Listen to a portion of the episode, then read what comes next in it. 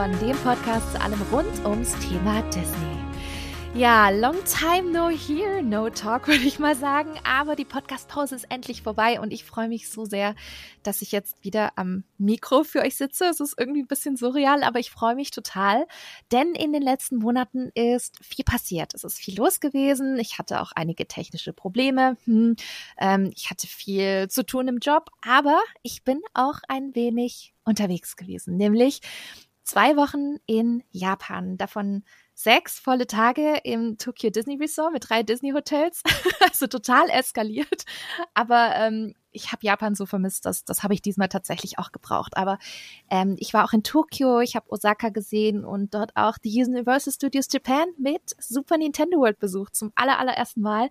Ich wollte schon seit Jahren besuchen und jetzt gerade mit Super Nintendo World, was jetzt nochmal für mich ein absolutes Muss, dorthin zu gehen. Und ähm, ja, habe natürlich auch super viele Eindrücke und Erfahrungen gesammelt. Und ich weiß, ganz, ganz viele von euch haben mir geschrieben, hey Bianca, wann kommt denn endlich die Podcast-Folge?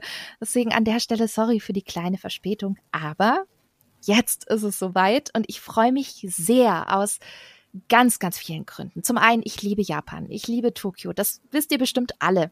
Ähm, Tokyo Disney ist mein absolutes Herzensresort, weil ja, hier einfach so viel richtig gemacht wird. Aber dazu kommen wir später noch. Und ich kann euch jetzt schon sagen, es wird auch mehrere Podcast-Folgen zu dem Thema geben weil ja die Thematik Japan, Tokyo Disney so groß und auch ja auch so komplex ist. Das habe ich jetzt bei der Buchung auch mal wieder gemerkt, auf wie viele Dinge man eigentlich achten muss. Und da können wir nicht einfach nur eine Folge dazu machen. Das wollen wir auch nicht. Und heute geht's los mit dem Tokyo Disneyland Park, mit dem dort quasi alles angefangen hat und der natürlich dort auch eben der klassische Disney Schlosspark ist. Aber ich habe euch schon angekündigt, dass ich das nicht alleine machen möchte, sondern eben mit meiner Reisebegleitung, dem lieben Sevi. Hallo Sevi, schön, dass du da bist. Hey, hallo Bianca. Vielen lieben Dank für die Einladung. Ich habe mich riesig gefreut, so ein kleiner Fanboy, endlich mal in deinem Podcast Gast zu sein dürfen. Ich bin super, super happy und dann noch äh, unser Lieblingsresort. Ähm, ja, ich freue mich riesig. Und ich liebe ja deinen Schweizer Akzent, der ist so sympathisch. Ich glaube, du bist auch der erste Schweizer in meinem Podcast. Deswegen, liebe Hörerinnen und Hörer da draußen, man hört das, vor allem, wenn man aus Deutschland kommt. Sorry, sorry. Aber super sympathisch. Ich weiß nicht, ich mag das total gerne. Und ähm, schön, dass du da bist. Und es freut mich halt umso mehr, weil wir beide fast zwei Wochen zusammen Japan wie soll ich sagen, intensivst erlebt ah, haben. Es war herrlich, Leute, es war herrlich. Und das ja. hat wirklich so gut gepasst, ne? Weil wir einfach auch auf die gleichen Sachen stehen. Das hat man auch nicht immer mit, mit seinem Urlaubspartner. Ähm, gleiche Sachen. Sevi, auf was stehst du denn so? Also ich glaube, du bist rein zufällig auch ein Disney Parks Fan.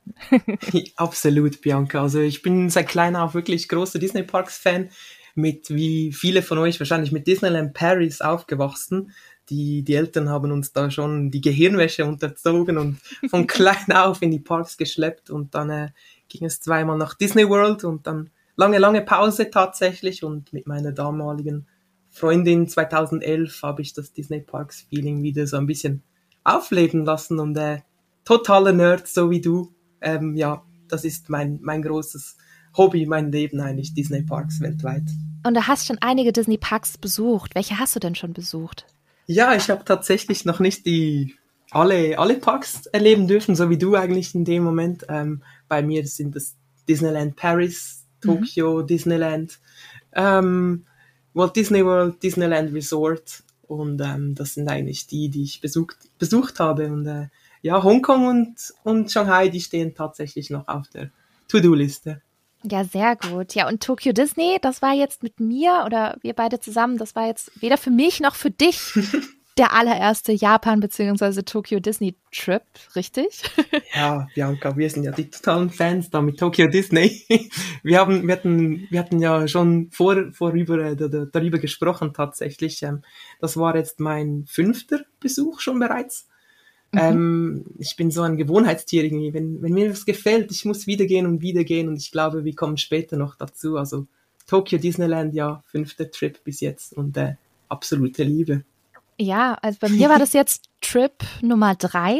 Und mhm. ich habe aber auch gemerkt, gerade wenn man schon mehrmals in Japan gewesen ist, mehrmals bei Disney, dann fallen einem nicht nur mehr Sachen natürlich auf in den Parks und wie das alles so abläuft, auch dort in Japan, sondern auch viel, viel mehr Dinge, auf die man achten muss. Man, man bucht mhm. zum Beispiel auch plötzlich viel mehr. Ne? Wir haben ja jetzt auf diesem Japan-Trip auch ähm, die Universal Studios Japan besucht in Osaka. Wir haben da jetzt auch geguckt, wie wir die Universal Express-Tickets buch, äh, buchen, die echt wichtig sind zum Beispiel. Und ich habe dann auch gemerkt, oh, wenn du bestimmte Dinge nicht weißt, dann kommst du auch relativ ja, dann kommst du nicht so gut an dein Ziel, habe ich schon gemerkt. Also du brauchst viel Recherche oder viel Infos von Leuten, die schon mal da gewesen sind und das schon mal gebucht haben. Und gerade durch von Reise zu Reise lernst du auch natürlich viel, viel mehr zum Beispiel auch jetzt mit dem Premier Access, ganz, ganz neu jetzt in Tokyo Disney, wie das funktioniert, dass man erst zum Beispiel das Ticket in die App übertragen muss, um das zu bekommen. Und das sind halt, ja, lauter Dinge, die sich auch jetzt in den letzten Jahren geändert haben oder noch ändern werden. Und das geben wir euch natürlich an der Stelle auch mit. Und heute geht es um Tokyo Disneyland. Also wie hat uns unser Besuch gefallen? Welche Highlight gibt, äh, gibt es? Was ist toll? Was ist vielleicht nicht so toll? Und welche Tipps können wir euch für euren Besuch mitgeben? Das alles erfahrt ihr heute in dieser Podcast-Folge rund um Tokyo Disneyland.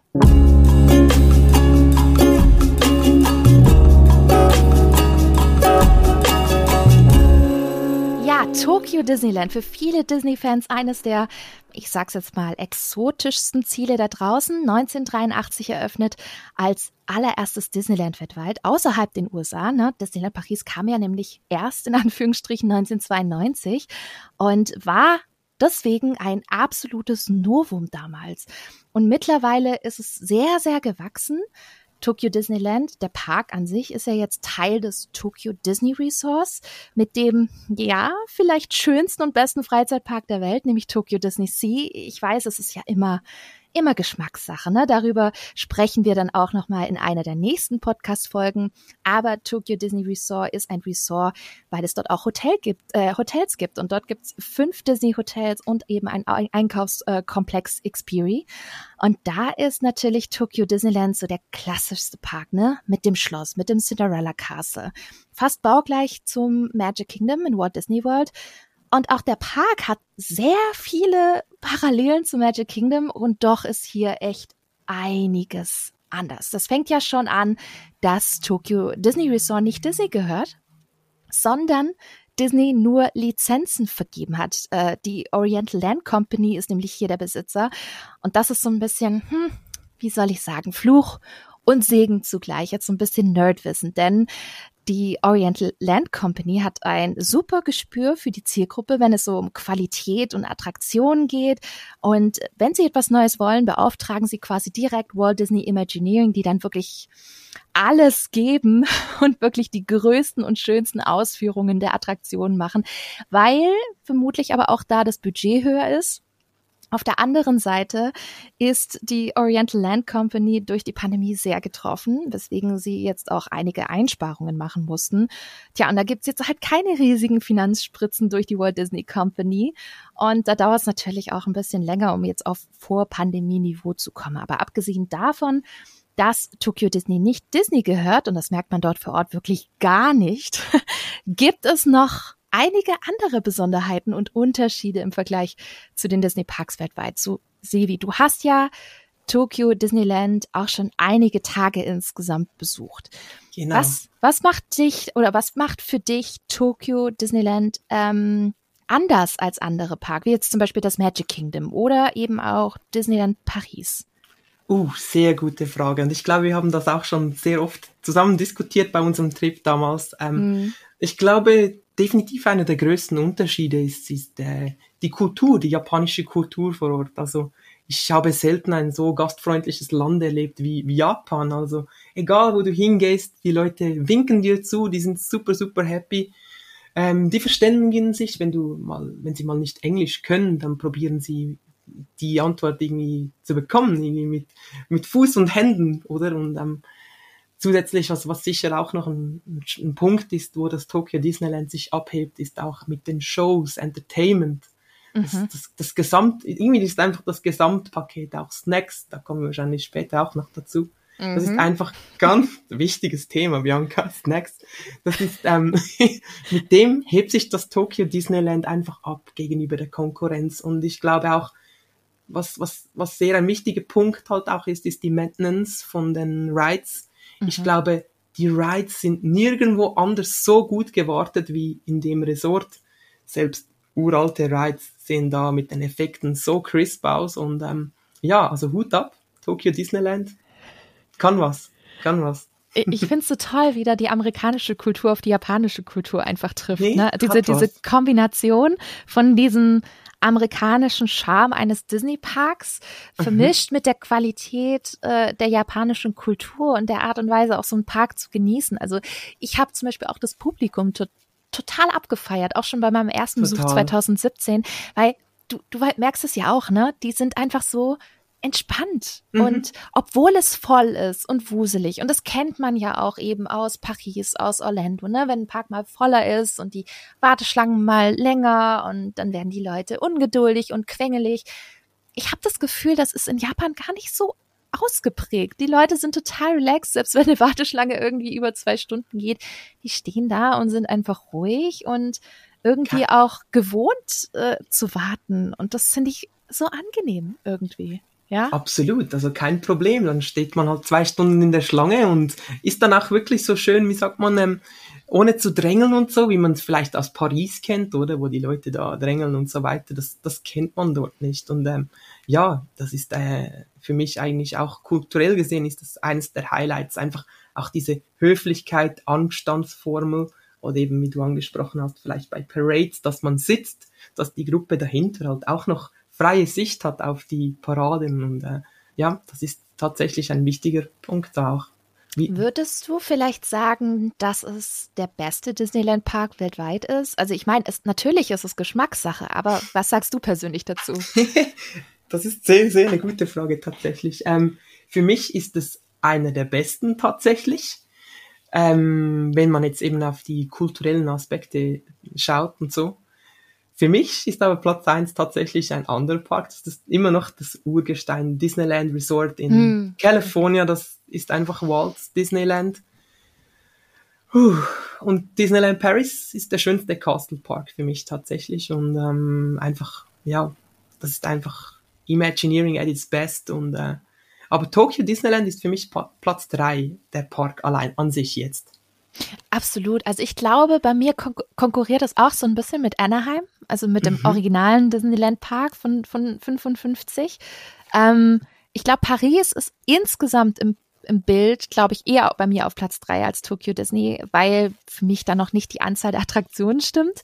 Das Aber stimmt. in puncto Schönheit und Thematisierung, finde ich, ist Paris extrem weit vorne. Also ich weiß nicht, ich kann mich immer nicht so entscheiden, wird's jetzt Anaheim, wird's jetzt Tokio. Beide sind so ein bisschen am Konkurrieren mit Platz eins und Platz zwei. Deswegen kann ich das total verstehen. Aber ich finde gerade Tokio ist halt einfach, es hat halt andere Vibes. Aber ich meine, jeder Disney Park hat sowas eigenes und auch in Tokio spürt man einfach diese, diese Atmosphäre und es ist einfach ein anderes Erlebnis. Ne? Das beginnt ja auch schon mit dem Eingangsbereich, wenn man reinkommt. Man sieht ja dieses große, schöne Mickey Blumenbeet, was man so ähnlich auch aus anderen Disney Parks kennt, wie zum Beispiel Hongkong, Anaheim oder auch Paris. Das ist ja vor dem Disneyland Hotel am Anfang. Und äh, ja, normalerweise kommt man ja in die Main Street rein. Und hier ist es irgendwie auch die Main Street, aber irgendwie auch nicht, weil sie ist überdacht und sie nennt sich World Bazaar. Aber die Architektur, äh, äh, Architektur ist super ähnlich. Ihr habt auch super viele Restaurants und Shops. Und was ich ganz spannend finde, man kann auch vorher schon nach links und rechts in die Themenbereiche abbiegen, ohne bis nach vorne zum Schloss laufen zu müssen. Das finde ich irgendwie ganz cool und du kannst so viel entdecken und erleben. Es, ja, gibt da so bestimmte Ecken, die man irgendwie auch erleben möchte, weil da sind so kleine Shops, die man sonst übersieht. Also gerade der eine da, weiß ich nicht, Richtung Tomorrowland da, wo wir sogar die, die Anhänger gekauft haben. Kannst du dich noch erinnern von den Country Bears? Ja, mhm. ja, genau, dieser, äh, dieser Schuppen da, das war, äh, da mussten wir wieder, da mussten wir wieder, wieder viel Geld lassen, das war, äh, ja. Ja, woanders glaube ich noch fast ein bisschen mehr, ne? Stimmt, stimmt. Wo nicht, ist die Frage. Wo, wo nicht, wo nicht. Aber da sind so viele Shops, wo man echt viel entdecken kann und gerade auch das Merchandise in Tokyo Disney ist wirklich schick.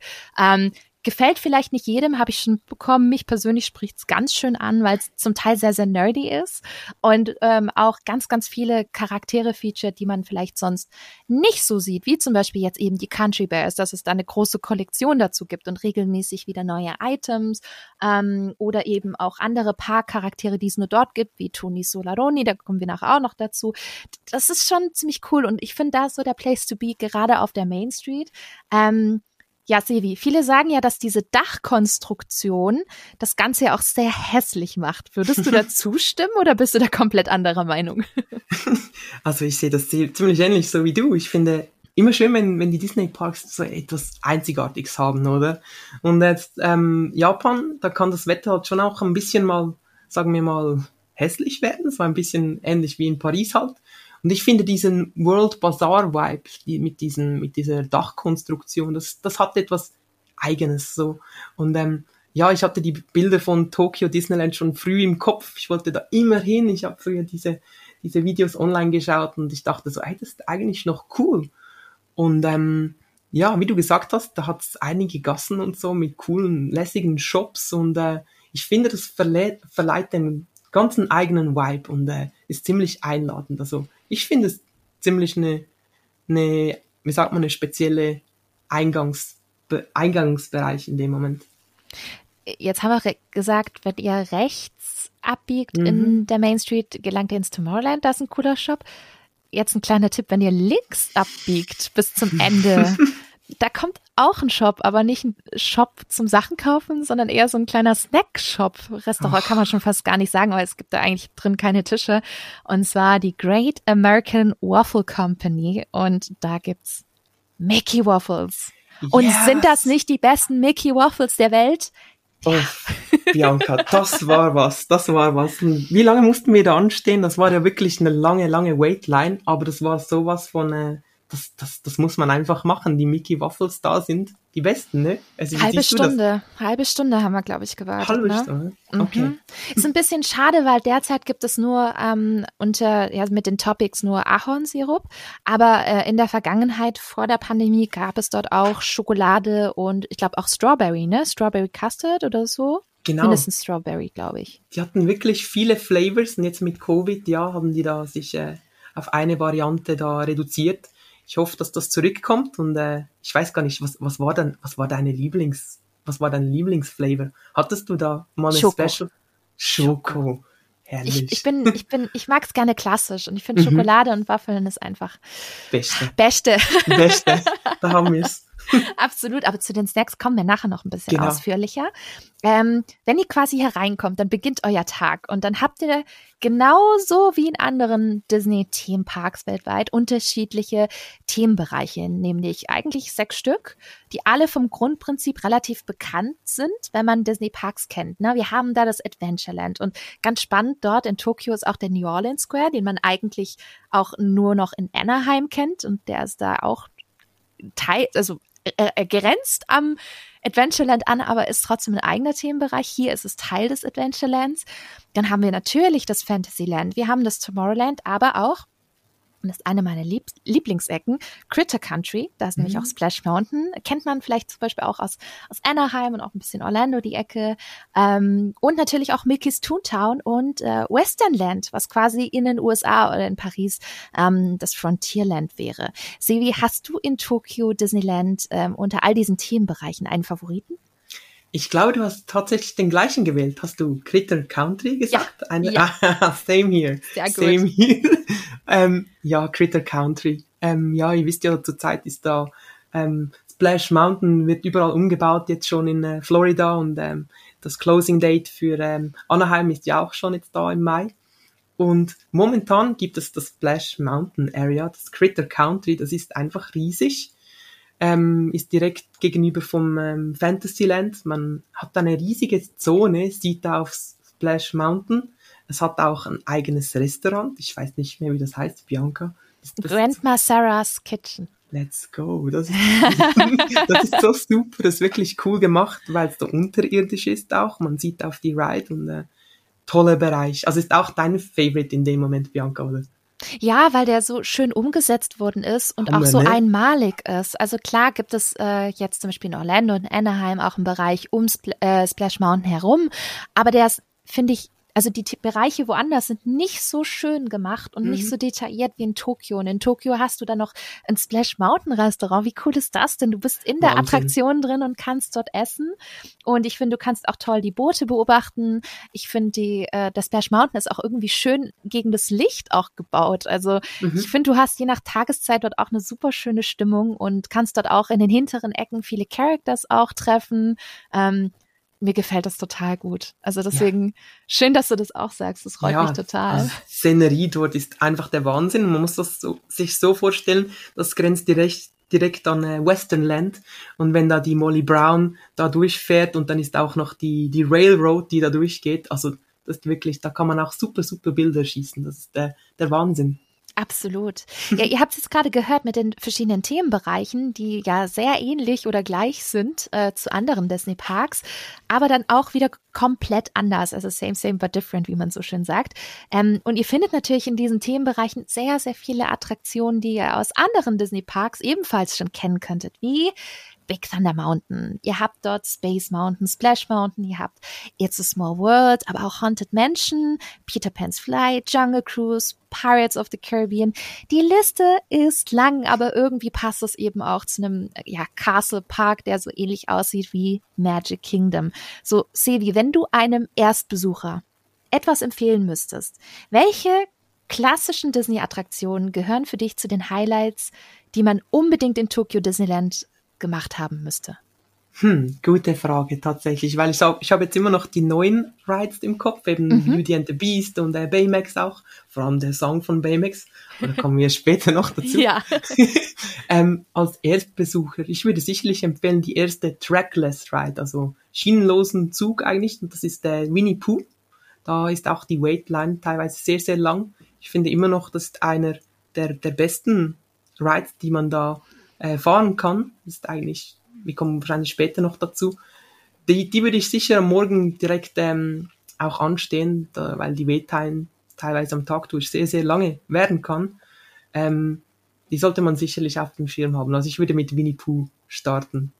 Mm, Und welche klassischen Attraktionen gehören für dich zu den Highlights? Also wir kennen ja von den ganzen anderen Parks weltweit ja Big Thunder Mountain, wir kennen äh, Pirates of the Caribbean. Von Mhm. denen, die wir eigentlich alle schon kennen, was würdest du in Tokio da am meisten empfehlen? Sind's, ist es Big Thunder oder sind es die Pirates oder ist es Splash Mountain? ist was ganz anderes, Bianca, tatsächlich. Und es ist It's a Small World. Ah, Also die, die Musik, die ist, ähm, ich bin nicht der Größte, ich, ich hoffe, ich mache mir jetzt hier keine Feinde, aber ich bin nicht der größte. It's a Small World Fan, aber ich finde die in, in Tokio ist einfach am genialsten umgesetzt, weil die einfach schon allein, schon allein der Eingangsbereich und der, die Queue-Area mit all diesen Puppen und so, mit diesen Grafiken an den Wänden, das ist, äh, das ist echt einmalig so auch. Und was, was die Rides so speziell macht, sind ähm, die Disney-Characters, die da vorkommen. Also Bianca, Mm. wir hatten ja, als wir Mhm. da drinnen waren, wir immer so, oh Bianca, schau, Ariel. Und dann mussten wir immer lachen. Da hat so viele Disney-Charaktere drinnen, ne? Und das ist ja auch einmalig in dem Moment.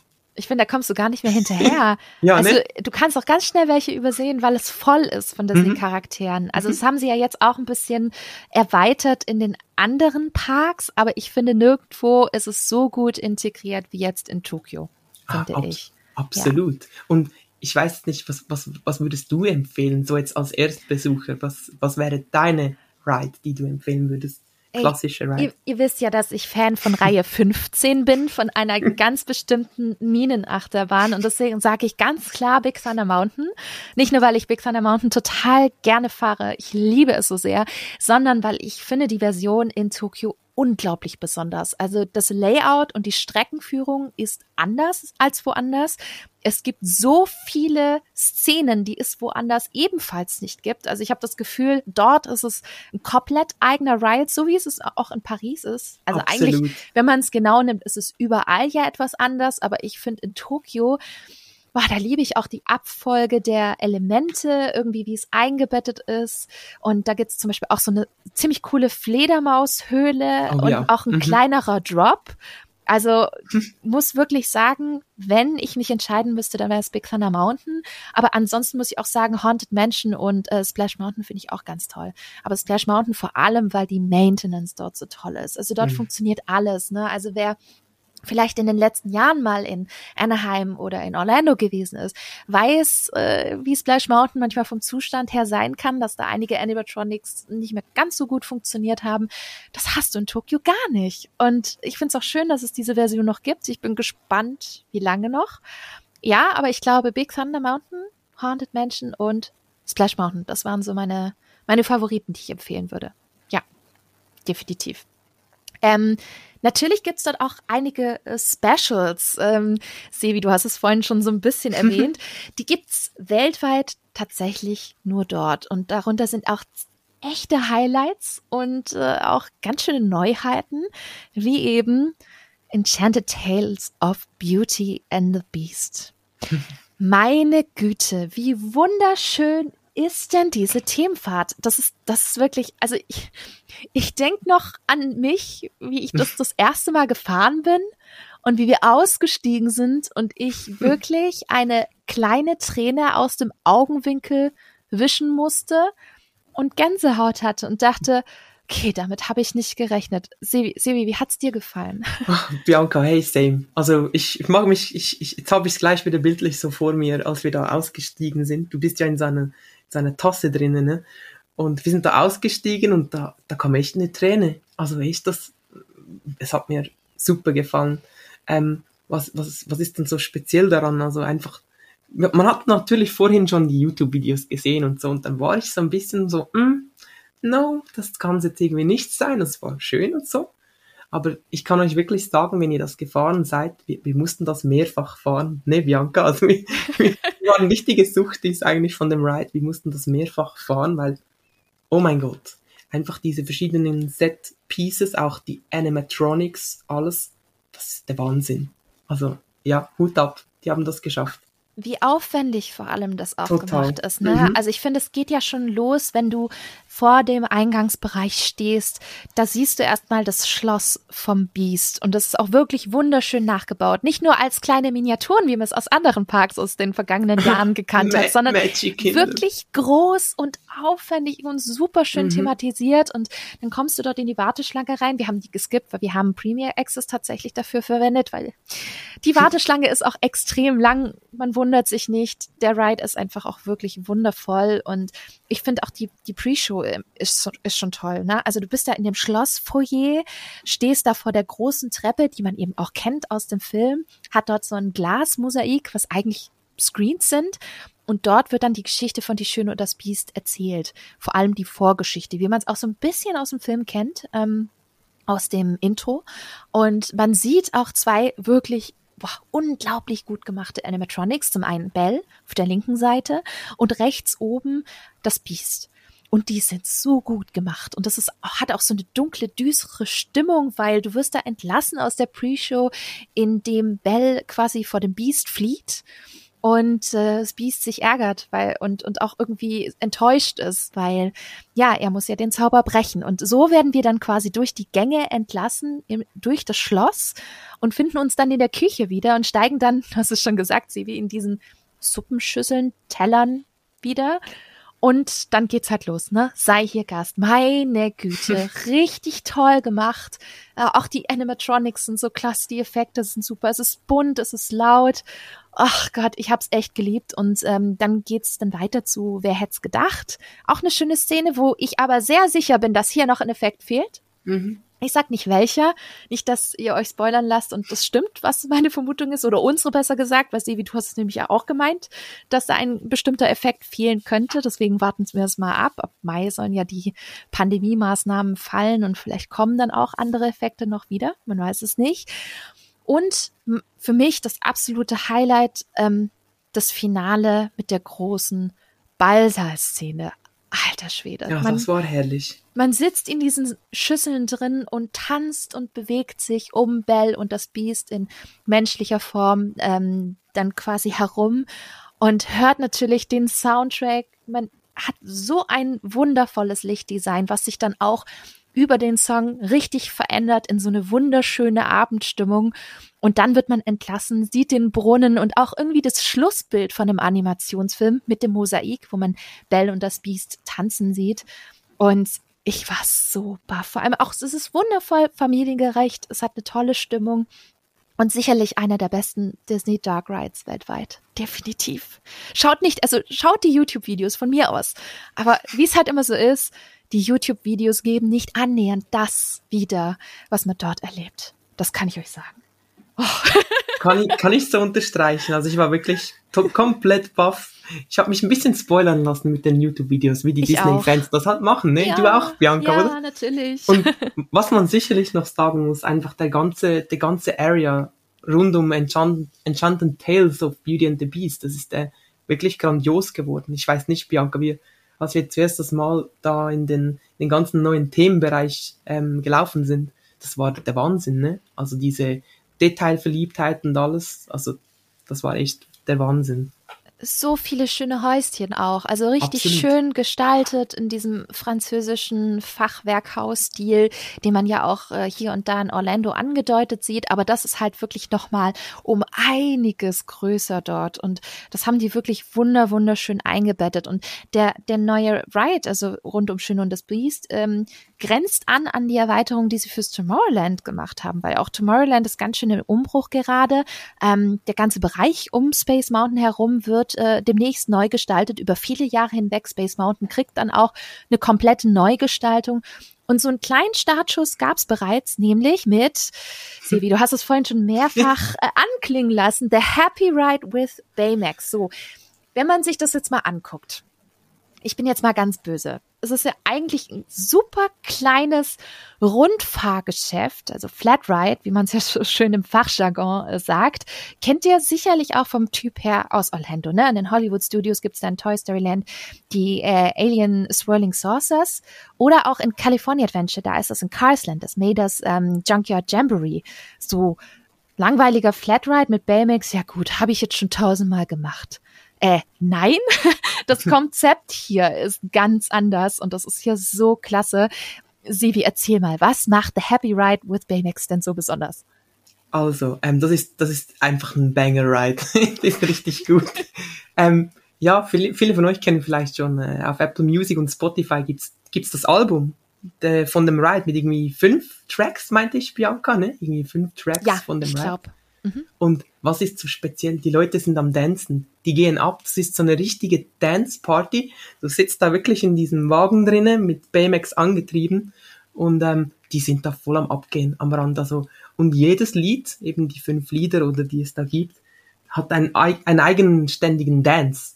Und das ist eine riese Party. Und ich glaube, gleich am Abend, Bianca, als wir da nochmal gefahren sind, dann dann, dann, dann, das ist wie eine kleine Disco, so eine kleine Party da in dem Bereich und das geht so voll ab. Also ich weiß nicht, wie du das empfunden hast, Bianca. Was, was, was macht für dich der Happy Ride so besonders? Ich finde, gerade abends ist es richtig toll, weil dann nee. siehst du auch die Lichter, dann sind die auch noch mal stärker und dann wirkt es wirklich wie so eine Disco, weil tatsächlich der Anstehbereich mittendrin ist von diesen zwei oder von diesen mhm. Drehtellern. Es gibt ja unterschiedliche, wo man einsteigen kann und dann auch einsortiert wird.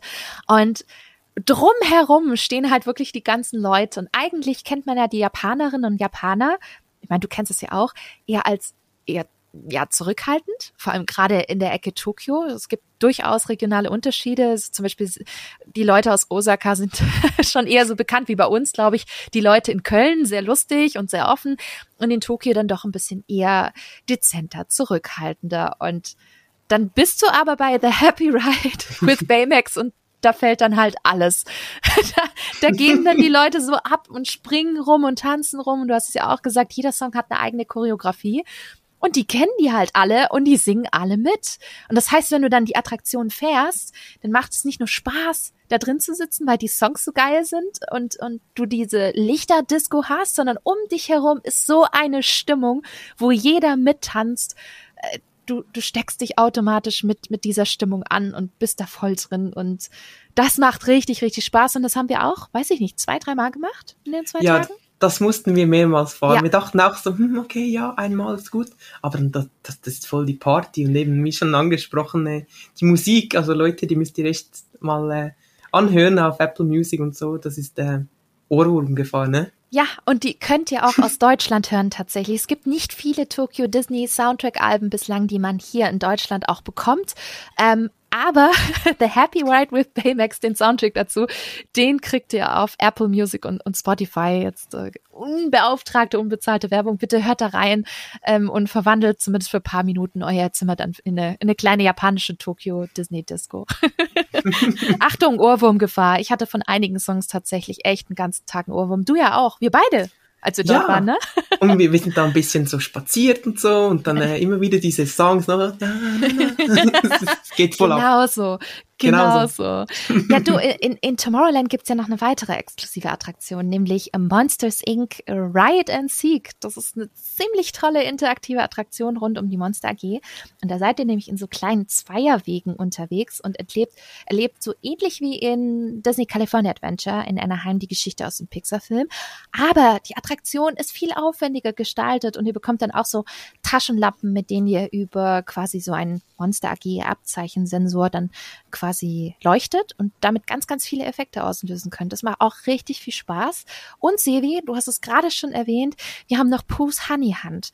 Der yes. aller, allererste Trackless Themenride von Disney rund um Winnie Pooh.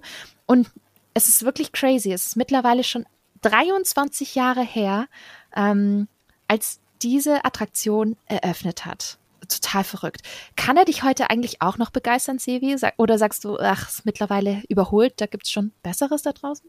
Boah, 23 Jahre alt, also das würde man dem Ding nicht gehen. Also ganz ehrlich, das, das ist immer noch top modern. Also das, diese ganze Fahrt da rund um Winnie Pooh, nicht, also schon der, der Q-Area, das, das begeistert einfach und äh, diese verschiedenen Set-Pieces, die man da durchfährt und so und auch die Schlussszene, ich mache jetzt da keinen Spoiler, das das ist wirklich sehr, sehr ein einmaliger Ride und ähm, also das ist immer noch top modern super kreativ und vor allem sieht man, was man da eben so alles äh, nutzen kann an Effekten innerhalb eines solchen Rides. Also klar, es hat sich total weiterentwickelt über Ratatouille. Ähm, die Schöne und das Biest steht ja quasi um die Ecke.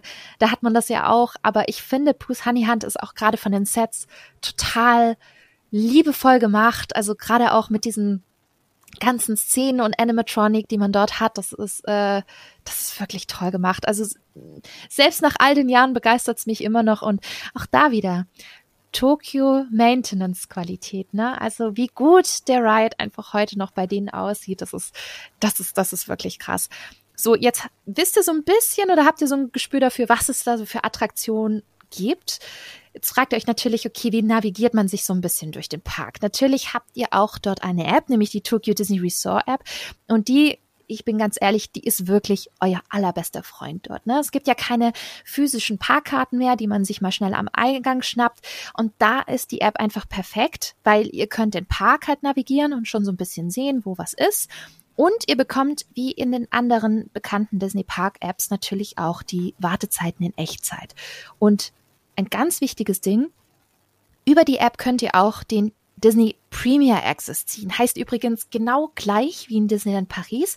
Prinzip und Konzept ist auch das gleiche. Es ist ein Fastpass, für den man quasi zahlt und der für bestimmte Attraktionen gilt. So, Thema bezahlter Fastpass ist ja schon so ein bisschen kontrovers diskutiert bei uns in der Disney Community. Sevi, wie stehst du denn zu bezahlten Fastpässen aller Premier Access? Würdest du dir einen ziehen? Wenn ja, wo? Wie findest du das Konzept? Also ich meine, ich vermisse ja auch die Fastpässe von damals, ne? Die, gerade die Papier-Fastpässe, die man sich einfach mal so ziehen konnte. Aber da sind wir ja jetzt leider nicht mehr. Deswegen, wie stehst du jetzt zu der neuen Variante? Hm. Ja, also eben wir alle vermissen sicherlich den gratis Fastpass, den wir schon den wir früher hatten. Ähm, jetzt bei Tokyo Disney fand ich, ein, fand ich eigentlich das das System mit dem Premier Access sehr, sehr eine gute Sache, weil ähm, es meistens ein riesen Zeitsparnis. Klar, es ist finanziell, es kostet was. Ich weiß jetzt nicht mehr, wir kommen später noch dazu, wie viel das Ganze gekostet hat. Aber man kann halt schon sehr viel ähm, Zeit sparen. Und äh, wir haben das ja auch da bei Beauty and the Beast mehrfach verwendet. Und ähm, ich finde, man kann es machen, wenn man zum Beispiel zeitlich einen Tag den Park besucht oder so und sich auf gewisse Sachen, Rides und so fixieren möchte. Und ähm, aber grundsätzlich jetzt zum Beispiel bei Disneyland Paris und so, da sehe ich es anders, weil ja, da sind wir halt auch ein bisschen öfters da, ne? Ähm, aber grundsätzlich eine gute Sache, um Zeit zu sparen, ja. Das ist definitiv ein Tipp auch von mir. Jetzt hat sich bei uns auch rauskristallisiert, oder Bianca? Also Total. war eine gute Sache. Ja, richtig gute Sache. Und ich mhm. bin ja eigentlich auch sehr, sehr skeptisch. Vor allem, wenn man halt wirklich den alten Fastpass kennt, noch mal an, noch an den Automaten oder ich sag's mal so, das aus Walt Disney World kennt, noch vor der Genie Plus äh, Ära, möchte ich mal so sagen, wo man das alles wunderschön über die App machen konnte oder wenn man Disney Hotelgast war, konnte man das ja bis zu 60 Tage vorher buchen. Gott, das war echt gut. Und ich vermisse diese Zeiten. Ich wünsche mir sie echt zurück. Aber, wie sagt man so schön, it is what it is. Und es ist halt leider die aktuelle Situation. Aber gleichzeitig ist es auch, wenn ihr nach Tokio geht, ist es ja tatsächlich ein Besuch, den ihr jetzt nicht einmal im Quartal macht oder einmal im Jahr, sondern dann ist es vielleicht ja doch schon eher was, was man seltener macht oder vielleicht sogar ein Once-in-a-Lifetime-Ding ist. So, dann wollt ihr natürlich doch nicht, ich sag's mal so, zwei, drei Stunden in der Warteschlange verbringen, wenn der Park ganz gut gefüllt ist. Weil Tokyo Disney ist zwar auf Masse ausgelegt und die Massen kommen auch, und genau deswegen kommt es eben auch zu diesen langen Schlangen überall. Also 90 bis 160 Minuten für Enchanted Tales of ähm, Beauty and the Beast ist da echt keine Seltenheit. Und dementsprechend würde ich auch sagen, wenn ihr, weiß ich nicht, ein, zwei Tage dort seid oder das wirklich ein Once-in-a-Lifetime-Trip-Ding ist, dann zieht den Premier Access. Den gibt es nämlich derzeit für The Happy Ride with Baymax. Den gibt's für Enchanted Tale of Beauty and the Beast, ähm, für Splash Mountain. Und jetzt, äh, glaube ich, ab morgen, genau, wir nehmen nämlich heute auf, Freitagabend. Ähm, ab dem 15. kriegt ihr das nämlich auch für Disney Harmony in Color, die Parade, die neue, und für Tokyo Disneyland Electrical Parade Dreamlights. Gott, was für ein langer Name. Ähm, und das lohnt sich insofern, dass ihr da wirklich zum einen für die Parade bessere Plätze habt und nicht so ganz so lange anstehen müsst.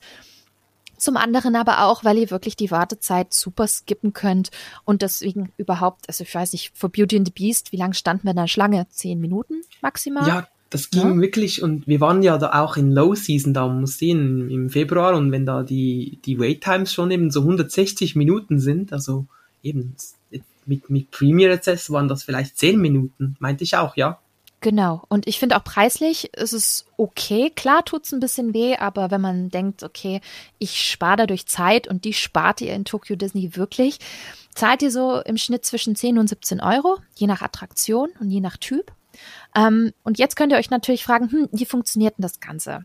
Und das ist eigentlich relativ einfach. Ihr kauft euch ein, ja ein Tagesticket, egal ob Papier oder ausgedruckt als PDF, und ihr scannt über die App den QR-Code in euer Smartphone ein. Und dann erstellt ihr quasi so eine Gruppe, so eine Party mit euren Freunden, eurer Familie, um die User miteinander zu connecten und kauft dann die Premier Accesses für die entsprechenden Personen. Und das am besten direkt, wenn ihr den Park betretet, weil da habt ihr nämlich noch volle Auswahl für die einzelnen Zeiten. Wie das vielleicht noch detailliert äh, funktioniert, das erzähle ich euch in einer anderen Podcast-Episode. Aber ich glaube, so als erstes Grundgefühl und Grundwissen für die Premier Accesses ist es auf jeden Fall schon mal ganz gut, wie und wo ihr die bekommt. Ja, jetzt haben wir ganz, ganz viel über die Attraktionen gesprochen, aber ich finde, Tokyo Disney hat auch noch andere Attraktionen, die man jetzt nicht fahren kann, aber anders erleben kann, nämlich die Shows und Paraden. Und da haben wir jetzt seit wenigen Tagen ganz neu das 40th Anniversary, also den 40. Geburtstag von Tokyo Disneyland, was sie jetzt mindestens ein Jahr feiern werden. Hatten wir jetzt bei unseren Besuchen im Februar noch nicht, aber das solltet ihr in den nächsten zwölf Monaten erleben, ähm, wenn ihr dort hinreisen solltet. Und da gibt's jetzt auch eine ganz neue Parade, nämlich Disney Harmony in Color, die wirklich klasse aussieht. Und der Song Living in Color. Was für ein Ohrwurm ist das bitte? Also irgendwie wohnt der Song das, seit Tagen in meinem Kopf und er hey, geht nicht same. raus. Also Ganz das ist ein absoluter Banger, Bianca, oder? Wir haben noch geschrieben miteinander und das ist so ein bisschen Anaheim inspired, oder? Mhm. So, hat so ein bisschen Magic, Magic Happens, Happens Vibes. Ja. Und das ist diese moderne Richtung, die Disney da momentan geht mit dem Soundtrack. Das ist, also ich finde Living in Color, das ist ein cooler Song, ne? Also es geht voll ab.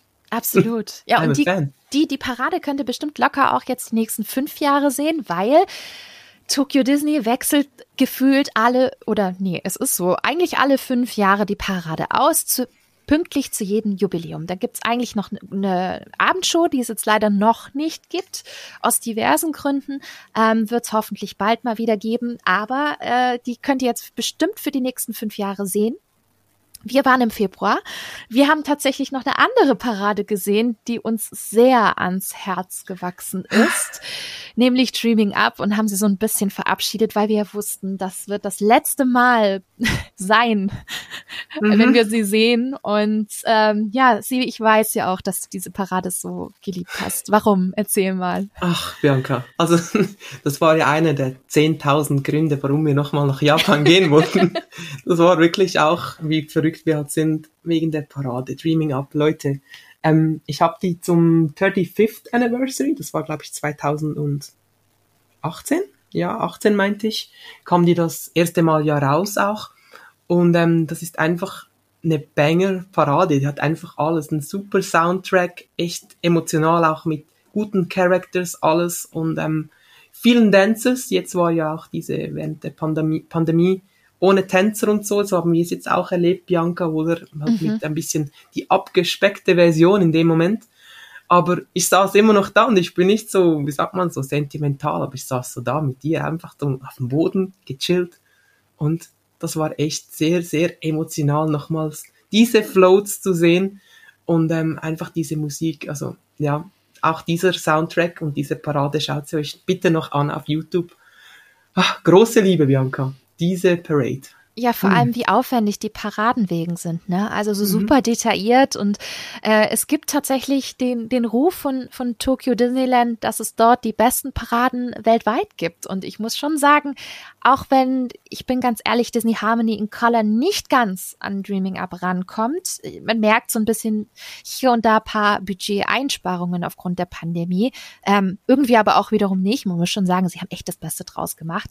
Ähm, Normalerweise ist es aber so, die großen, dicken Wegen mit ganz vielen Effekten und super kreativen Einfällen, die kriegt ihr normalerweise tatsächlich in Tokio. Und ähm, so ist es auch zum Beispiel der Fall, dass in Disneyland Paris in der aktuellen Parade Disney Stars on Parade einige Wegen sind, die von Tokio von einer alten Parade äh, tatsächlich ausgeliehen, in Anführungsstrichen ähm, worden sind. Also spricht auch dafür, wie gut eigentlich die Wegen sind und dass man die danach nicht verschrotten sollte, weil die unglaublich schön sind und super detailliert.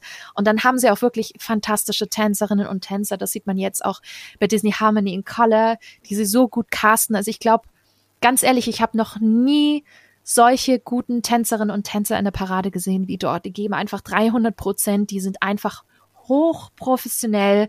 Die sind unglaublich gut in den Choreografien dann hast du noch tolle Songs, dann hast du tolle Wegen. Also ganz ehrlich, was will man denn mehr? Bin ich ganz ja. ehrlich. Also kann das ich, ist kann toll. Ich, kann ich dir einfach nur unterstreichen, Bianca. Und bevor Sie das, den ganzen Wumms da wirklich verschrotten, sollen Sie das bitte nach Disneyland Paris bringen, weil wir nehmen das mit Handkuss. Wir nehmen es, wie schon so viele andere Paradenwegen, ne? absolut, absolut. Ähm, wobei man auch ganz ehrlich sagen muss, früher war auch ähm, vor der Pandemie Tokyo Disney so quasi die in, in puncto Entertainment und Shows die absolute Nummer eins weltweit. Mittlerweile muss ich sagen, Disneyland Paris hat unglaublich aufgeholt und durch diese ganzen Einsparungen, die Tokyo Disney derzeit noch hat, noch, also mal abwarten, was nächstes Jahr passiert, ist äh, Tokio so ein bisschen auf die zwei gerutscht. Ähm, mhm. Ich muss sagen, Disneyland Paris ist derzeit tatsächlich auf der Nummer eins, wenn es um den direkten Vergleich geht. Sehe ich genauso. Na? Ähm, aber man darf gespannt sein, wie sich jetzt entwickelt, weil im Mai eben die Maßnahmen insgesamt in Japan fallen und ähm, wer weiß, da kommt bestimmt noch einiges an Entertainment ähm, spätestens 2024 zurück. Da kann man sicherlich gespannt nach Tokio rüberschauen, was sich da so alles tun wird. Es gibt aber dennoch zwei weitere große Entertainment-Highlights dort und das sind nämlich zwei Shows. Ja, eine davon haben wir gesehen, die andere kennen, kennen wir, also zumindest ich, nur von YouTube, weil ich bin ehrlich, selbst bei zwei Tagen hat die Zeit nicht so ganz gereicht für beides. Und äh, wofür wir uns entschieden haben, ist die neueste und hm, vielleicht aktuell auch aufwendigste Show der Disney Parks weltweit. Das ist Mickey's Magical Music World. Ich bin ich bin baff gewesen. Sevi, also genauso geschockt wie bei Schöne und das Biest. Ich hatte mehrere Momente, wo mir der Mund offen stand, weil ich damit einfach nicht gerechnet hätte, dass sowas auf der Bühne in einem Disney-Freizeitpark möglich ist. Sevi, was war das denn bitte? Ach du, das war wirklich crazy. Ähm, man durfte ja auch nicht filmen oder irgendwelche Bilder oder so mm. machen. Ich glaube, es ist auch online sieht man ziemlich nichts außer irgendwelche offiziellen Bilder tatsächlich. Ähm, aber das, das war einfach ein super, super Medley. Viele, viele Characters, die drinnen vorkamen. Ähm, dementsprechend super Musik auch. Die war zwar, glaube ich, eben jetzt noch Playback. Äh, Korrigiere mich, Bianca. Die wird vielleicht dann mal live singen oder so. Weiß ich nicht mehr genau. Ähm, aber auf jeden Fall echt ein tolles Set. Wirklich lässige Effekte auch. Und ähm, ich bin ein Riesenfan von Mickey and the Magician in Paris. Und da möchte ich vielleicht auch noch mal schnell erwähnen, eben Entertainment in Paris es wird ein bisschen teilweise so, ah, Paris und so kann nix. Paris ist top in Entertainment. Ich muss echt sagen, alle Leute haben immer den Fokus auf die USA-Parks, aber Paris momentan wirklich Top 1. Ähm, zurück zu Mickey's Magical Music World. Ähm, also ich war auch genau, genauso baff, Bianca, wie du. Wie, wie siehst du das? Ja, wie du es gerade gesagt hast, also Mickey and the Magician war ja schon für mich so ein bisschen das Nonplusultra, wenn es so um Disney-Character-Shows mhm. geht und so Compilation-Shows, ne, dass man so ein bisschen von Szene zu Szene innerhalb einer Story springt und dann jetzt zum Beispiel mit den Disney-Charakteren wie Mickey und Co. ja unterschiedliche bekannte Songs und Szenen entdeckt, so wie bei der König der Löwen, ne, Circle of Life oder eben Elsa Frozen, äh, Elsa Frozen, was rede ich denn da? Frozen, Let It Go, so jetzt mit Elsa. Ähm, und so ist das Prinzip natürlich auch bei Mickey's Magical Music World, aber der, das Produktionsniveau ist noch mal höher als bei Mickey and the Magician und das ist schon hoch, das, das wissen wir oder das wisst ihr, wenn ihr die Show schon mal gesehen habt. Ähm, und vor allem die Bühneneffekte sind wirklich äh, Stand 2022, 2023. Was da alles eingesetzt wird, ist irre. Ähm, Screens, Laser, wunderschöne, aufwendige Sets, LED-Lichter. Also da kommt wirklich alles zusammen, was ähm, derzeit so moderne Bühnentechnologie aus, äh, ausmacht. Und ich habe schon gesagt, mir stand einfach mehrfach der Mund offen. Das war irre. Wir haben da eine tolle Seihirga-Szene aus, aus Die Schöne und das Biest. Wir haben wundervolle ähm, Prinzessinnen-Szenen mit Jasmin, Cinderella und Rapunzel, mit oh, großartigen Sets, alles super elegant geschwungen mit so Spiegeln und Glas und äh, wirklich der absolute Wahnsinn. Und äh, Peter Pan sehen wir auch, wie er gegen die Piraten auf einem gigantischen, aufwendigen Piratenschiff auf der Bühne kämpft. Also ganz ehrlich, mich hat schon lange keine Disney-Show so sehr begeistert. Das war absolutes Weltniveau und so wie man begeistert war bei Disney in Paris von der Lion King Show, so war ich es jetzt wieder von Mickey's Magical Music, äh, Music World. Also wenn ihr wirklich dort seid in Tokio, schaut euch diese Show an. Es ist der absolute Wahnsinn und ich muss auch sagen, ich würde gerade einiges dafür geben, dass ich diese Show nochmal äh, mhm. äh, gucken kann. Und dann ist die auch noch in so einem wunderschönen neuen Theater, ähm, hier das Fantasyland Forest Theater übrigens. Alles ganz toll aus, aus Holzdesign, wunderschönes Foyer, auch innen drin, totaler schöner Waldlook. Ähm, äh, well done, Disney. Das war ja, der Hammer. Also unbedingt. Das müsst ihr sehen, wenn ihr Fans von äh, Mickey and the Magician seid. Das ist nochmal eine Next Level Show. Also echt, das dürft ihr nicht verpassen. Wir hatten ja damals die erste Show gesehen. Ich glaube, da musst du einfach anstehen bei der ersten Show. Und danach ähm, ist das über das Lottery System, meinte ich, oder wie, wie ist das da gelaufen? Ich weiß es gar nicht mehr recht. Ganz genau. Und das ist äh, eigentlich für alle großen Shows in Tokyo Disney, äh, Disney Resort so. Also nicht nur in Tokyo Disneyland, sondern auch in Tokyo Disney Sea. Mhm. Da gibt es ja in beiden Parks mehrere Shows. Und zwar ist es eigentlich so, dass ihr alle Shows, fast alle Shows, fast alle Shows, nur mit einer Lotterie erleben könnt. So wie funktioniert das? Natürlich wieder über die Tokyo Disney Resort App. Wenn ihr da wieder euer Ticket gescannt habt, das müsst ihr einmal machen übrigens, ihr müsst einfach nur das Ticket in eure App bekommen und dann passt es. Ihr müsst es jetzt nicht mehrfach scannen oder so, sondern einmal machen und dann ist das drin. Und da empfehle ich euch gleich morgens beim Betreten, nachdem ihr jetzt zum Beispiel eure Premier Accesses geholt habt, weil die sind wichtig, direkt dann bei den Lotterien mitzumachen. Schaut da am besten in der App, welche ihr machen könnt, weil das wechselt durchaus auch, je nach Saison, je nach Fülle des Parks. Wählt die Person aus, mit denen ihr zusammen die Show erleben wollt. Also dann wisst ihr, ob, oder das System weiß dann besser gesagt, ob ähm, sie drei oder vier Plätze eben für euch brauchen. Und ähm, mit etwas Glück werdet ihr gezogen und ihr habt dann Tickets mit festen Plätzen in dem jeweiligen Theater. Und das erfahrt ihr in Echtzeit. Ne? Also es ist nicht so, dass ihr euch bewerbt, sondern ihr klickt drauf und dann lädt das System und sagt euch direkt, hat geklappt, hat nicht geklappt so. Aber verlasst euch nicht darauf, dass ihr Slots bekommt innerhalb einer Lotterie, weil ihr dürft einmal pro Tag mitmachen. Das heißt nicht einmal pro Showzeit, ne? es gibt ja mehrere über den Tag verteilt, sondern nur ein einziges Mal. Und wir waren zwei Tage dort und wir hatten weder bei Club Mouse Beat noch bei Mickey's Magical Musical, äh, Music World kein Glück an beiden mhm. Tagen nicht. Keine das, Chance. No, no chance. Und wir sind eigentlich auch nur zwei Leute. Wir haben keine große Familie noch dabei ge gehabt oder so, nichts. Aber und das hast du gerade schon gesagt, wir haben ja Mickey's Magical Music World trotzdem geguckt. Da, und das ist ein heißer Tipp, die erste Show des Tages komplett über eine ganz normale Warteschlange läuft. Also wir haben jetzt um, um die, weiß ich nicht, 70, 80 Minuten gewartet. Das klingt jetzt ziemlich lang, aber ich bin ehrlich, ich habe für ähm, die Lion King Show in Disneyland Paris auch schon mal 60, 70 Minuten im Hochsommer gewartet, da wo sie noch ganz neu war. Und äh, von diesen ja, 70, 80 Minuten saßen wir schon eine halbe Stunde im Theater, das muss man auch dazu sagen. Und die Schlange ging relativ schnell, wurde immer ständig aufgerückt und ja, äh, wir haben uns Popcorn geholt vorher, weil wir wussten, wir müssen ein bisschen stehen und haben dann in der Zeit so ein bisschen überlegt, was machen wir eigentlich, äh, ja, die, die Stunden danach und äh, für den restlichen Tag und haben da so ein bisschen geplant und die Zeit ist so schnell rumgegangen. Und wir haben auch echt gute Plätze mittig in Reihe 13 gehabt. Ich habe extra durchgezählt, weil es mich interessiert hat, wo wir da sind. Ähm, viele Reihen tatsächlich sind auch reserviert für ähm, Leute mit Vacation Packages. Also wenn es da später mal mehr Auswahl gibt, dann kann man da durchaus auch feste reservierte Plätze bekommen gibt es derzeit zumindest mit Stand heute ab Mitte April noch nicht, aber schaut mal auf der Website ähm, vom Tokyo Disney Resort, ob es da nicht mittlerweile auch schon welche gibt. Aber ansonsten erste Show normal anstehen und dann könnt ihr die garantiert auch sehen, wenn ihr euch rechtzeitig anstellt. Ja.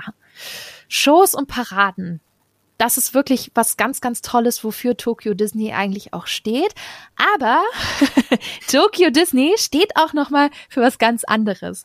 Und jetzt kommen wir zu einem meiner absoluten Lieblingsthemen. Das wisst ihr auch schon aus meinen und auch aus anderen Podcasts, nämlich die Snacks und das Essen. Und das Schöne ist an Tokyo Disneyland, dass man sich da nur so durchsnacken kann. Überall stehen Snackcards. Ihr habt ganz viele Restaurants, die euch sehr viel Abwechslung bieten. Und das schmeckt auch wirklich echt gut. Ne? Also ihr kriegt als Snacks zum Beispiel Pizza Rolls, ja, Popcorn. Also Popcorn ist ein ganz großes Thema in Tokyo Disneyland, aber auch eben im anderen Park. Da kriegt ihr Popcorn in den unterschiedlichsten Geschmäckern und äh, jetzt gibt's auch ganz neuen eigenen Popcorn-Laden im Tomorrowland mit drei festen ähm, Popcorn-Geschmäckern. Und äh, Sevi, ich weiß gar nicht, welche Sorte du denn hattest. Weißt du das noch? War das nicht irgendetwas so mit Karamell, meinte ich? Also die hatten, glaube ich, drei Flavors da vor Ort mhm. tatsächlich, aber es waren nicht so super special Flavors, wie man zum Beispiel bei den restlichen Popcorn-Cards findet, sondern es war so Karamell, meinte ich. Was ja, war es bei dir? Karamell und irgendwas anderes, glaube ich noch. Ah. Das waren irgendwie zwei Dinge. Bei mir war es Cookies and Cream. Die gab es tatsächlich nur dort und das ist halt klar, Oreo, Oreo-Geschmack. Die lecker. waren so gut. Mhm. Die waren so gut. Also ich habe danach auch noch Popcorn probiert in den Parks und ich muss sagen, nach all den Tagen fand ich das, das Popcorn mit ähm, Cookies and Cream bei Big Pop am besten. Das hat so gut geschmeckt. Deswegen probiert unbedingt Popcorn. Aber lasst auch noch ein bisschen Platz im Magen, weil es gibt doch so viele andere Snacks da draußen. Ne? Wir haben es ja gerade schon gesagt, die Mickey Waffles und so.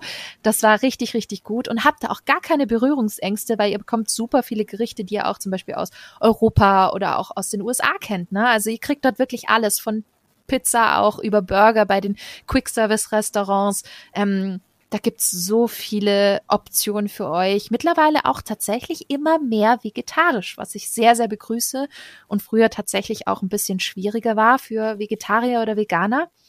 Und das kommt immer mehr. Ja, und Sevi, auch wir haben uns ziemlich durchgesnackt. Ja, wir sind da durch den Park oh gerollt, ne? Also war das, also, was war das? Also durchgesnackt Ey. ist der, ja, das war's. Also echt. Ist noch, ist noch nett äh, ausgedrückt. Also ich glaube, wir haben uns durchgefressen, wollte ich schon fast sagen. das muss, das muss man da auch, weil das Essen, das, das spielt, das, das muss man einfach probieren, ne? Ja, und es macht auch Spaß zu probieren, weil du mhm. einfach so eine Vielfalt hast. Ähm, welchen Snack würdest du denn den Hörerinnen und Hörern da draußen empfehlen? Also jetzt Snack, nicht, nicht Quick Service Restaurant, sondern mehr Snack mhm. und Snack im Tokyo Disneyland. Also ich habe da eigentlich drei tatsächlich. Ich habe da auch schon vorhin schon überlegt, was, was könnte es sein. es ist schwierig, einen zu finden. Ähm, Bianca, wir hatten es vorhin schon angesprochen, die weltbeste Mickey-Waffel, die kriegt mhm. ihr einfach hier in Tokyo Disneyland. Die ist so schön dick, die ist so schön crisp. It's a dream. Vergesst, vergesst das, was ihr in Paris bekommt. Es ist e-, echt was ganz anderes. Und ähm, was, was, was empfehle ich sicherlich noch, ähm, sind die Alien-Mochis. Mm. Die Alien-Mochis bekommt ihr da in Tomorrowland in dem Pizzaschuppen, in dem du da warst. Ich weiß Ich glaube, in mehreren gibt's die sogar dort. Ne? Tatsächlich ne? in mehreren mhm. Locations bereits. Ähm, da kriegt ihr eigentlich drei so Alien-Mochis. Eines mit so einem äh, Vanille-Flavor-Geschmack, auch echt, echt fein. Das andere ist mit Erdbeere und dann noch eins mit Schokolade. Ähm, und was, was würde ich noch empfehlen? Die Churros. Vielleicht die einen, die meine Instagram-Stories äh, verfolgt haben. Äh, es war Valentinstag und äh, ich habe mir da so einen riesen Churro-Pillow, meine Freundin gekauft. Your new girlfriend. My new girlfriend ist ein riesen Churro-Pillow ich liebe Churros auch tatsächlich und ähm, ich für mich war das, da kommen wir dann auch noch beim nächsten Podcast dazu. Tokyo Disney Sea gibt's ein Churro, das ist so Potato-Geschmack, wie so ein riesen Pommes. Ah, das ist der absolute Wahnsinn. Äh, hebt die, die Schwärmerei für den nächsten Podcast auf, weil ich glaube, da, da müssen wir dann nochmal von Null starten, weil Tokyo Disney Sea da auch nochmal eine ganz andere Auswahl hat, mhm. wirklich. Ähm, überall findet man unterschiedliche Dinge und das ist auch nicht selbstverständlich, finde ich. Und das spricht halt total auch wieder für Tokyo Disney beziehungsweise Tokyo Disneyland in dem Fall, weil die Auswahl einfach so riesig ist und ähm, ja, man selten Dinge mehrfach sieht. Vielleicht mal ein Churro hier und da, den man an unterschiedlichen Stellen bekommt, vielleicht die Alien-Mochis, aber alles andere ist teilweise ziemlich exklusiv zu dem jeweiligen ähm, Restaurant. Ja, was, was ich gern mag, äh, Mickey Waffles, ganz klar. die das, besten. Das, wollt, das wollte so. ich dich jetzt gleich fragen, Bianca. Wir sind alle wirklich gespannt. Der Oberfoodie, was, was, was, was magst du denn da am liebsten? Jetzt bin ich echt gespannt. Auch nicht mehr Oberfoodie als du. Also, ich glaube, da schenken wir uns nichts, wirklich. Absolut. aber die Mickey Waffles fand ich auch unglaublich lecker. Ich mhm. mag den Teig. Ich weiß nicht, was sie da reintun, aber ich finde die Art und Weise, wie die diesen Teig machen, ist, oh, ist einfach weich und irgendwie auch knusprig. Es ist wirklich perfekt, so wie man das wirklich gerne haben möchte, so eine Mickey Waffle. Also deutlich besser als woanders. Und äh, was ich auch sehr gerne liebe, du hast es auch schon gesagt, die Churros. Und zwar mm. die klassischen Churros, ne? Diese ganz normalen mit Cinnamon bekommt man teilweise auch noch an einem einen oder anderen Stand. Normalerweise gibt es auch immer unterschiedliche Geschmacksrichtungen und ich mag die klassische Standardvariante. Und ich muss sagen, ich habe es vorher auch schon in Orlando gehabt und war dort unglaublich enttäuscht. Dann habe ich es in Anaheim gegessen und ich fand es besser als in Orlando, aber immer noch nicht so richtig geil. aber in Tokio hat es mir am besten geschmeckt, weil ich finde, der Teig dort ist auch so ein bisschen kuchiger und äh, mhm. äh, passt irgendwie mehr. Und das Coole ist, wenn du, ja, wenn, wenn ihr reinbeißt und so ein bisschen den Durchschnitt euch anguckt, dann hat die Churro auch, oder der Churro, der Churro, eine besondere Form, nämlich ebenfalls Mickey-shaped. Das ist sehr, sehr cool. Also das, das liebe ich. Und ähm, was ich sehr äh, mag dort sind die Bäckereisachen. Und da gibt es nämlich ein ganz, ganz tolles Café beziehungsweise so eine kleine Mini-Bäckerei im Self-Service zum Teil. Das ist das Sweethearts Café. Wenn ihr die, ich will nicht sagen Main Street, den World Bazaar quasi langlauft, rauskommt und dann direkt rechts, da findet ihr das Sweethearts Café und da kriegt ihr ganz viele Plunderstücke, Croissants, Sandwiches. Ist alles super lecker und auch perfekt für so ein kleines Frühstück. Das habe ich schon ein paar Mal gemacht bei meinen vorherigen Besuchen. Einfach sich was holen, dahin sitzen, aufs Schloss gucken, die Musik genießen und äh, ach, das ist, ja. das ist Tokyo Disney auch. Einfach so entspannen. Wie, so wie wir es gemacht haben, Bianca. Eine Mickey-Waffel geholt, dann einen Blick auf, auf, die, auf das Castle. Das ist Wahnsinn. Und äh, du, Bianca, hörst du das auch? Mein Magen, der knurrt jetzt schon. Ich würde jetzt so liebend gern einfach da nochmal mit dir ein bisschen durchfuttern, weil es echt, ja. Oh ja, da freue ich mich richtig, da freue ich mich richtig drauf. ähm, es gibt natürlich auch ganz viele Restaurants in Tokyo Disneyland, äh, wo wir uns auch ziemlich durchgesnackt haben. Ähm, Sevi, was war denn da für dich bei unserer gemeinsamen Rei äh, Reise jetzt in Tokyo Disneyland dein absolutes Highlight? Okay, das ist, das ist mal eine easy Frage. Danke, Bianca. ähm, das ist Camp Wotchok tatsächlich. Ähm, für mich auch eines der besten Restaurants, wenn ich eines empfehlen müsste. Das ist ähm, ganz bei Westernland auf der linken Parkseite eigentlich.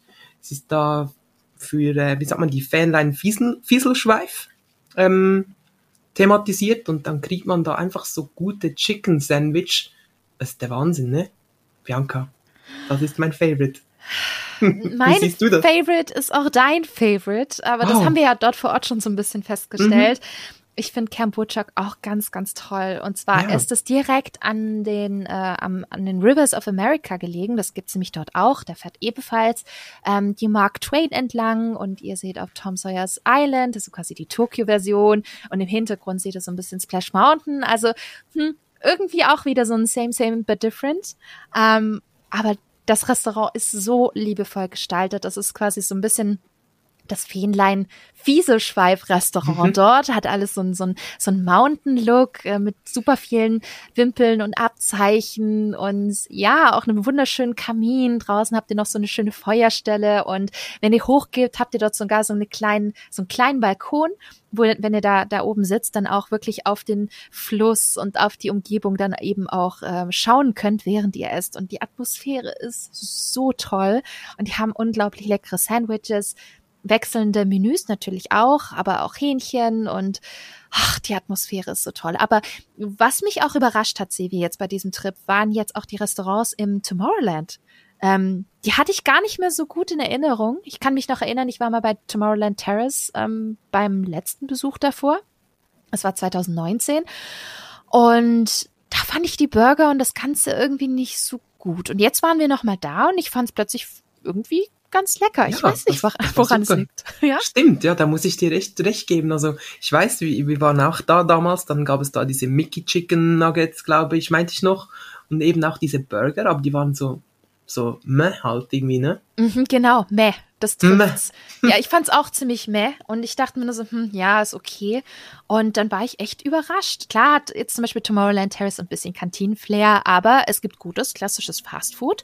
Und ich glaube, du hattest dort sogar einen Baymax Burger, oder? Balalalala. Hattest du, ne? Ja, den hatte ich. Und ich muss sagen, das Auge ist mit, die Ware, die sieht meistens cool aus. Man stellt sich da dieses Beef Patty so vor eigentlich, mit dem Baymax Gesicht drauf. Und der war, der war wirklich nicht nur ein Gaumenschmaus fürs Auge, sondern der war auch super, super lecker. Also die Ware, die ihr dort seht, das ist meistens, ähm, spricht an, ist Instagrammable, ist dann aber eben auch lecker, oder? Also das mhm. war echt, echt ein, eine Empfehlung, die ich da geben kann für den Baymax Burger. Ja, was mhm. da um die Ecke ist, ist quasi auch nochmal ähm, Cosmic Cosmic Rays wollte ich schon fast sagen. Nein, der ist in Orlando. Plasma Rays. Plasma mhm. Rays quasi. Und das ist auch super lecker. Er kriegt da quasi japanische Bowls und auch Sandwiches, alles ein bisschen asiatischer. Aber auch das hat echt lecker geschmeckt. Und was ich auch ganz besonders finde, allein schon vom Restaurant an sich, ist der Pan Galactic Pizza Port. Das solltet ihr unbedingt mal reinschauen, selbst wenn ihr dort nichts esst. Weil es gibt dort im Eingangsbereich über diesen Countern eine gigantische Pizzamaschine und die wird gesteuert von so einem kleinen Alien namens Tony Solaroni, so ein entfernter Verwandter von, und jetzt kommt der Cosmic Race, nicht Orlando. Ihr kennt es, wenn ihr vielleicht schon mal Magic Kingdom wart. Da ist ja dieses im Tomorrowland das, äh, sein Restaurant, sein Lokal. Und da ist er ja so ein Alleinunterhalter, wie aus den 80ern, wie er dann da sitzt, so ein kleiner grüner Alien, der ja vielleicht nicht ganz so klein ist, aber schon ein bisschen größer. Und dann quasi äh, so coole 80er, 90er cheesy Songs singt. Und so ein entfernter Verwandter von ihm ist Tona Sola, äh, Tony Solaroni. Und äh, er steuert diese Pizzamaschine und die ist so kreativ. Da bewegt sich so viel, da passiert so viel. Ich finde, man kann da einfach nur fünf oder zehn Minuten lang zugucken, und die ganzen Details entdecken, wie zum Beispiel auf eine Pizza der Käse kommt und die Tomatensauce und das ist super kreativ gemacht. Ähm, aber die Pizzen sind tatsächlich auch nicht schlecht. Also ich hatte dort eine Calzone und ich fand die ziemlich gut. Also Tomorrowland, muss ich sagen, hat sich in den letzten Jahren ganz schön als Foodspot dort ähm, äh, entwickelt. Das war früher nicht so. Also neue Lokale, neue Angebote, könnt ihr auf jeden Fall mal probieren. Ähm, aber unter den Restaurants gibt's auch natürlich auch sehr, sehr schön thematisierte Restaurants, die auch sehr, sehr, sehr besonders sind. Und eins davon ist eine klare Empfehlung von mir, Queen of Hearts Banquet. Das haben wir jetzt dieses Mal leider nicht geschafft. Als wir essen wollten, war das leider zu. Ich weiß auch nicht warum. Auch andere Besucher. Mhm. standen davor und waren so, hm, was ist da los? Haben irgendwie schon früher zugemacht, warum auch immer. Ähm, aber eigentlich ist es so ein schönes Restaurant, alles thematisiert rund um Alice im Wunderland äh, wirklich auch schon der Eingangsbereich mit den, mit den Kartensoldaten, das ist richtig, richtig klasse gemacht. Und dort kriegt ihr zum Beispiel ja relativ gut bürgerliches Essen, ne? Also Hacksteak mit bisschen Bratensoße, Hähnchen. Ist schon fast ein bisschen europäisch im Geschmack, oder? Finde ich. Ja, hat was. Also ich finde das echt, das Menü ist sehr, sehr lecker auch. Und äh, was man da noch dazu sagen muss, die haben da auch eben mit, mit Merchandising voll im Griff. Man kann so eine Tasse dazu kaufen mit einem echt schicken Logo drauf oder auch so ein, so ein Tellerplate, ähm, das man dazu kaufen kann und äh, ja, das Theming da drinnen, das ist echt, das transportiert dich direkt, direkt in die Welt von Alice in Wonderland. Da sprichst du echt einen wichtigen Punkt an und allein schon deswegen solltet ihr überall mal bei den Quick Service Spots vorbeischauen.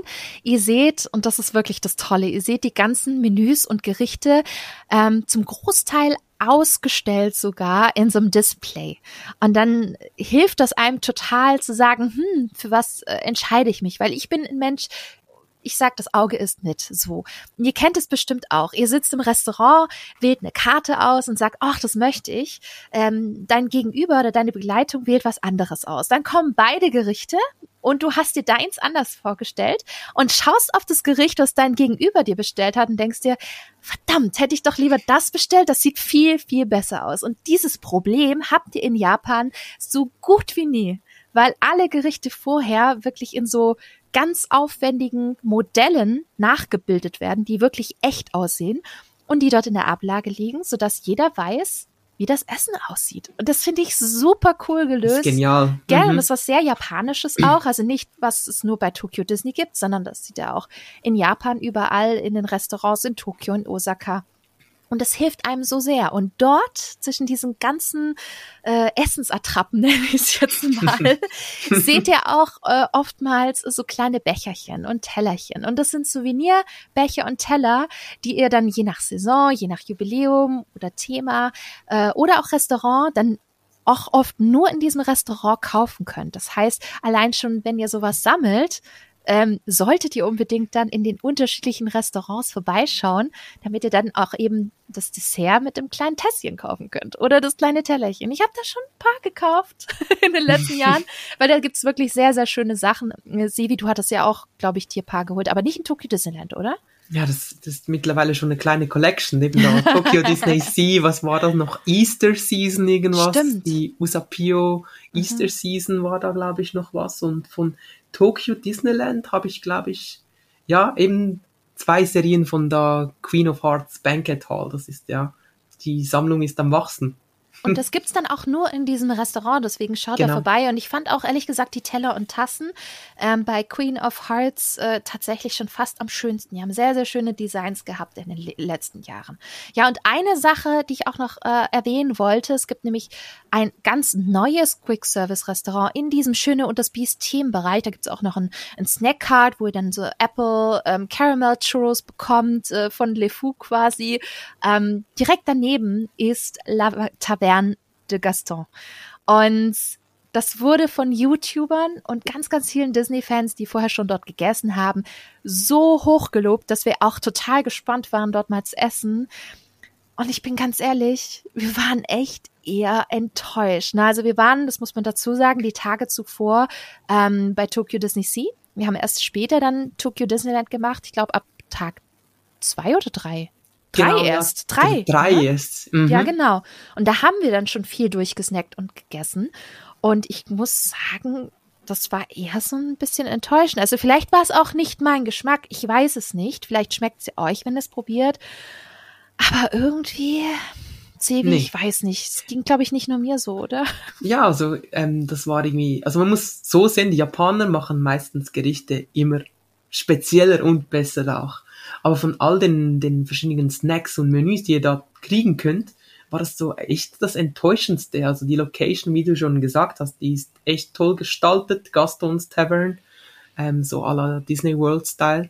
Ähm, aber das Essen, das hätten wir echt skippen können. Also been there, done that, würde ich sagen, ja. Ja, weil ich finde es ein bisschen schade, weil die Atmosphäre ist super cool. Man sieht einfach, Mhm. dass das Restaurant neu ist. Also ihr müsst euch das vorstellen, das ist so ein bisschen wie Gastons äh, Tavern in Walt Disney World im Magic Kingdom, aber viel, viel größer und auch schöner aufgebaut. Ihr habt dort auch zum Beispiel das Bild von Gaston und auch seinen, seinen riesengroßen Sessel, so wie man es eben aus dem Animationsfilm auch kennt und äh, auch so ein bisschen eben schon aus Orlando, wenn ihr dort gewesen seid oder es schon mal gesehen habt.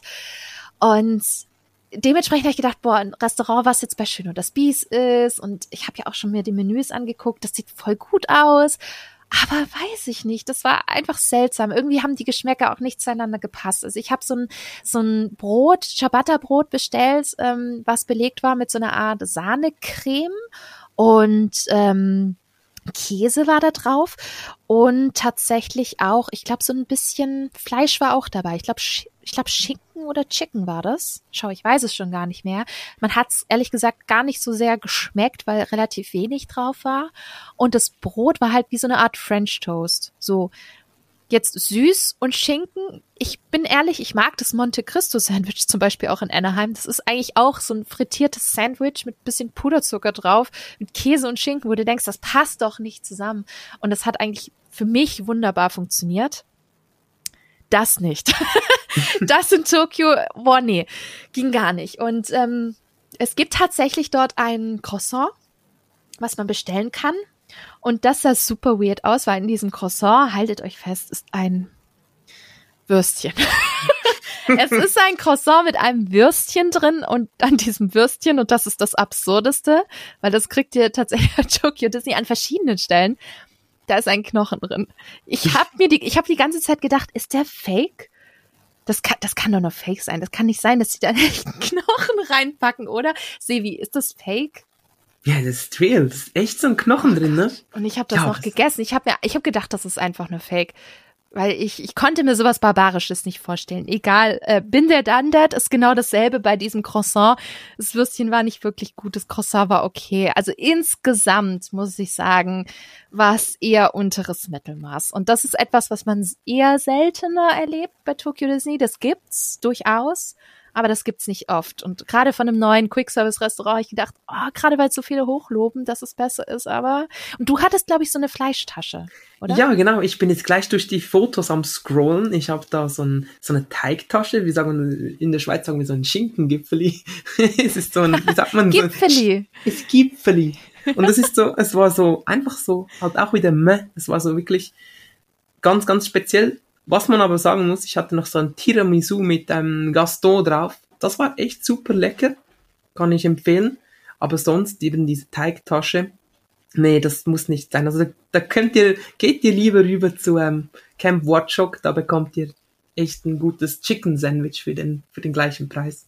Absolut. Ja, Preis, das ist eine super Überleitung, weil man sich natürlich auch fragt, okay, wie teuer ist denn das Essen? Weil wenn man jetzt mal nach äh, Paris schaut, Disneyland Paris, da sind die Menüs ganz schön happig, finde ich, im Preis. Ne? Also jetzt wurde zum Beispiel auch das Dessert im Menü dann, auch noch gestrichen und jetzt sind wir da locker schon bei so 15 bis 18 Euro für Getränk, äh, Hauptgericht und irgendwas Kleinem noch dazu manchmal. Und das ist natürlich schon viel, wenn man das äh, vergleicht mit normalen Fastfood-Preisen in der Stadt oder, oder sonst wo. Und im Vergleich natürlich zu den USA, da ist es vielleicht nur minimal besser, kommt immer drauf an, wohin man geht. Ähm, da kriegt man deutlich bessere Qualität, aber der Preis ist oftmals auch noch happig. Ne? Also da ist man auch locker bei 13, 12 Dollar plus Tax äh, aufwärts dabei, also meistens sogar noch ein bisschen mehr und hat dann fast ein ähnliches Preisniveau in, wie in Disneyland Paris. So bei Tokyo Disney muss ich sagen, die Preise sind, wenn man das auch mit Preis-Leistungs-Verhältnis mal in, mit dem Preis-Leistungs-Verhältnis im Verhältnis setzt. Super Satz. Ähm, aber wenn man das mal so ein bisschen äh, gegeneinander stellt, dann ist es krass, wie günstig dort das Essen ist. Also Umrechnungskurs variiert und schwankt natürlich da, aber für einzelne Snacks zahlt ihr dort zwei bis fünf Euro. Und die Snacks sind wirklich cool, ne? Also ihr kriegt dafür jetzt nicht ein kleines läppisches Croissant, kriegt ihr auch, aber das ist dann verhältnismäßig günstig. Es gibt teilweise auch Snacks, die unter 200 Yen sogar, glaube ich, sind. Ne? Also 200 Yen, das sind ja mittlerweile, glaube ich, 1,70 Euro. Irre für einen Disney-Park, ne? Also, oder auch generell für Freizeitparkpreise. Echt ziemlich fair. Und wenn ihr in die Menüs guckt, mit einem Getränk und ähm, einem größeren Essen kriegt ihr da schon locker was für sieben bis zwölf Euro. Und klar, die Portionen sind jetzt nicht so riesig wie in Orlando oder woanders, weil die Japaner äh, bzw. Japanerinnen da auch ähm, nicht so große Portionen essen. Es ist einfach kulturell anders, aber ihr werdet definitiv satt. Und ich muss echt sagen, die Preise sind wirklich fair.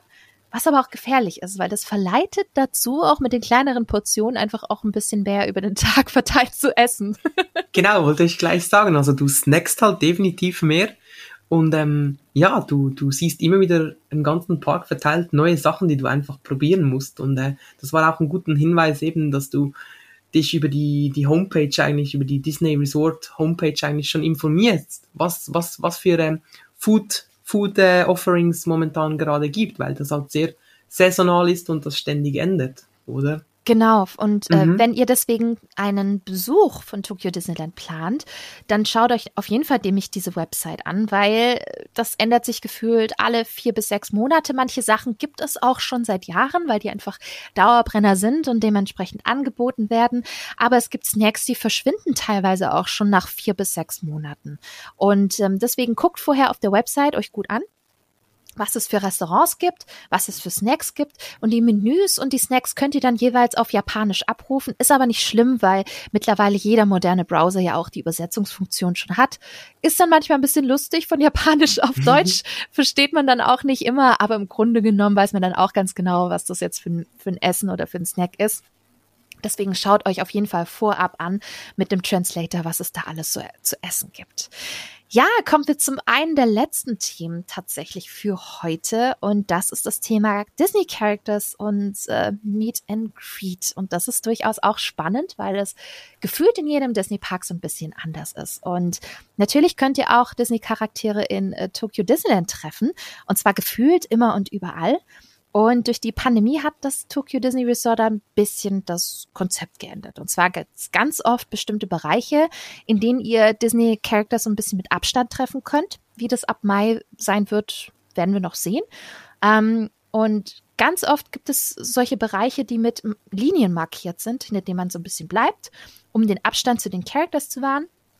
Es klingt so ein bisschen distanziert, aber jetzt im Nachhinein fand ich das mit Abstand eines der besten Meet and Greet Konzepte, wenn Characters frei irgendwo rumlaufen, weil die Besucher bleiben hinter der Linie, wechseln immer durch. Das heißt, du hast immer die Chance, irgendwie ein schönes Bild zu machen, auch von dem Charakter in der jeweiligen Szenerie, in einem Themenbereich. Ähm, und jeder kommt mal dran. Man hat nicht so lange Wartezeiten. Und man kann dann auch wirklich sehr, sehr, sehr schöne Fotos von, von den Characters machen. Aber es gibt auch die klassischen Meet and Greet Locations zum Anstehen. Also da gibt es zum Beispiel in ähm, Tokyo Disney in Toontown, wo ihr zum Beispiel auch Fotos mit Mickey machen könnt. Oder jetzt ganz, ganz neu, da gibt's Minis Style Studio, wo ihr dann äh, Minnie Maus in einem ziemlich wechselnden saisonalen Outfit dann treffen könnt. Und die Wartezeiten sind aktuell ziemlich ähnlich zu den Zeiten in Disneyland Paris.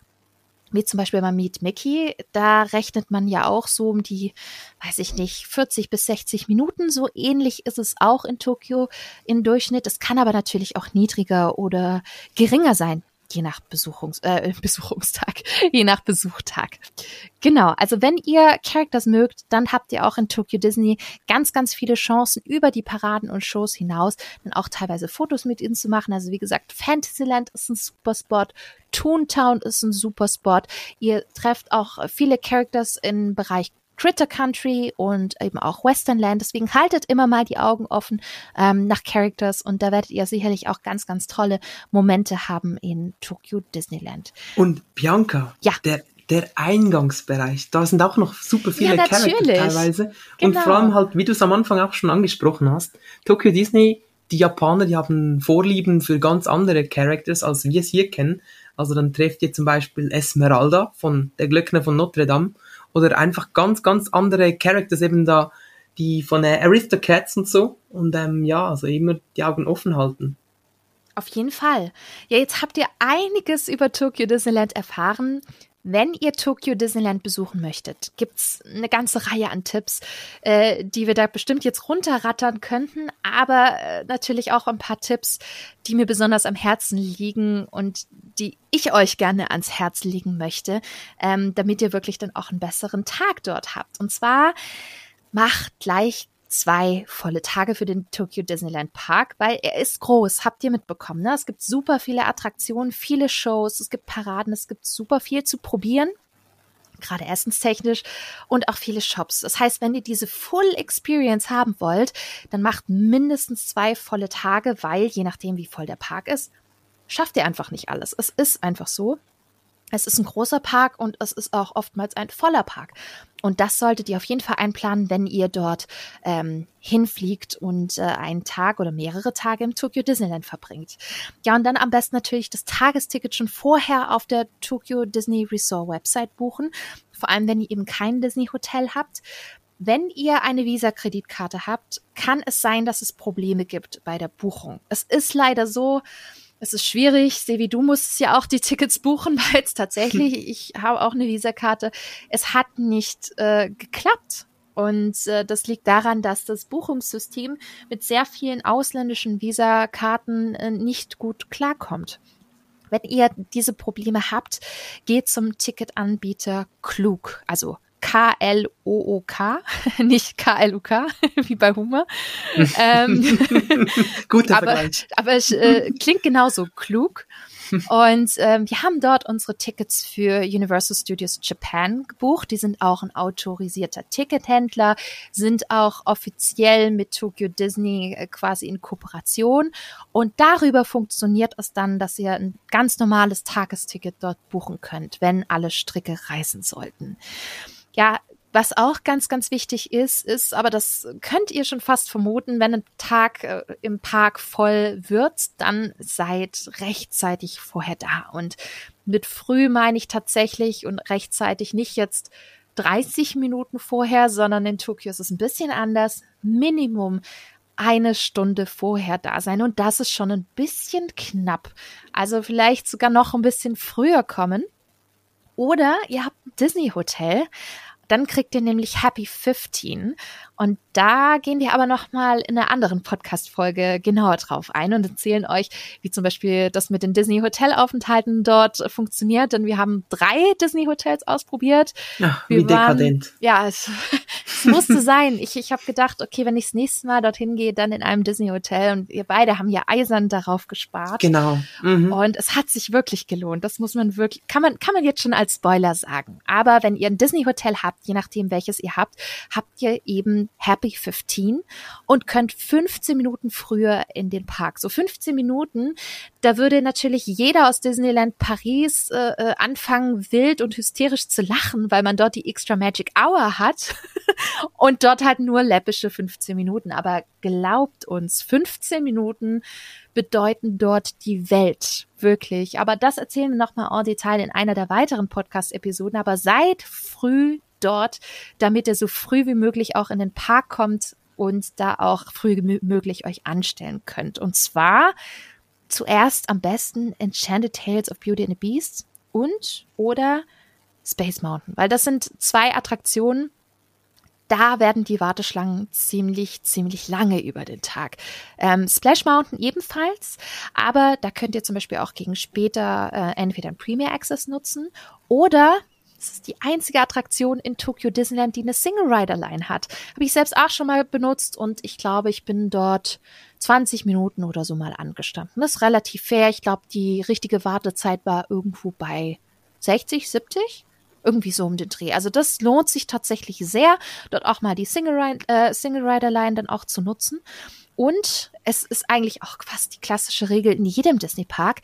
Die letzten 90 Minuten sind echt Gold wert. Ne? Also da, Sevi, haben wir auch noch mal echt vieles geschafft. Ne? An einem Tag war es doch, glaube ich, äh, hier Pooh's Honey Hunt, Haunted Mansion und Big Thunder Mountain. Glaube ich, in genau. 60 bis 90 Minuten, ne? Eigentlich alles fast in so einer Stunde am Abend. Könnt ihr das gut so eigentlich noch machen? Ebenso Walk-Ons fast schon.